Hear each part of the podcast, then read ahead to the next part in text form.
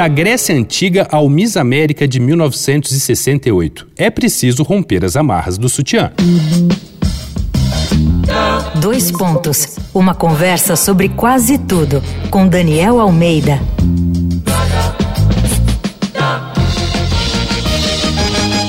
Nesse episódio da série Segunda Pele aqui do Dois Pontos, a conversa é de peito aberto, ou fechado, na verdade, já que o assunto é sutiã. Antigas civilizações já tinham antepassados distantes do sutiã. Os egípcios usavam um pedaço de tecido retangular que era dobrado e costurado na borda para cobrir os seios das mulheres. Na Grécia, estatuetas e baixos relevos mostram mulheres usando peças especiais para cobrir os seios também. Na Grécia, estatuetas e baixos relevos mostram mulheres usando peças especiais para conter os seios. Durante a Idade Média, as mulheres usavam algo parecido com uma pasta de pano para fazer o busto parecer menor. Já a Renascença foi o período da louvação ao decote os novos vestidos deixavam os seios contraídos e pressionados para cima. Isso virou moda graças à mentalidade das pessoas de que seios firmes e decotes abundantes eram associados a mulheres ricas e bonitas.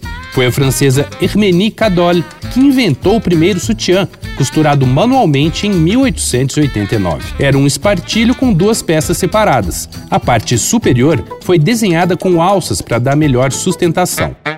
25 anos depois, a socialite americana Mary Phelps Jacob criou o sutiã backless usando dois lenços e fitas. Mas, achando meio tedioso gerenciar um negócio, ela vendeu sua patente para uma empresa americana por 1.500 dólares. Nos 30 anos seguintes, a empresa faturou algo em torno de 15 milhões de dólares com o sutiã de Jacob. Por isso, chega de exploração, chega de sexualizar e mercantilizar o corpo feminino e impor padrões de beleza para as mulheres. Estamos em 1968, durante o concurso Miss América, em Atlantic City.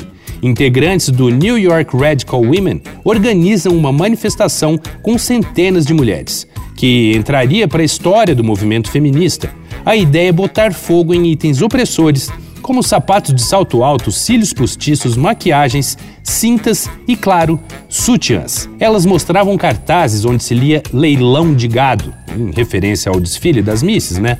A cobertura da imprensa foi gigante. Mas, ao contrário do que se diz, nada foi queimado a coisa foi simbólica e conseguiram o principal: denunciar a exploração comercial feminina e que aquele ideal de mulher, dali em diante, seria questionado.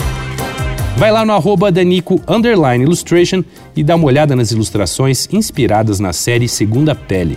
Eu sou Daniel Almeida, dois pontos. Até a próxima. Você ouviu Dois Pontos uma conversa sobre quase tudo com Daniel Almeida.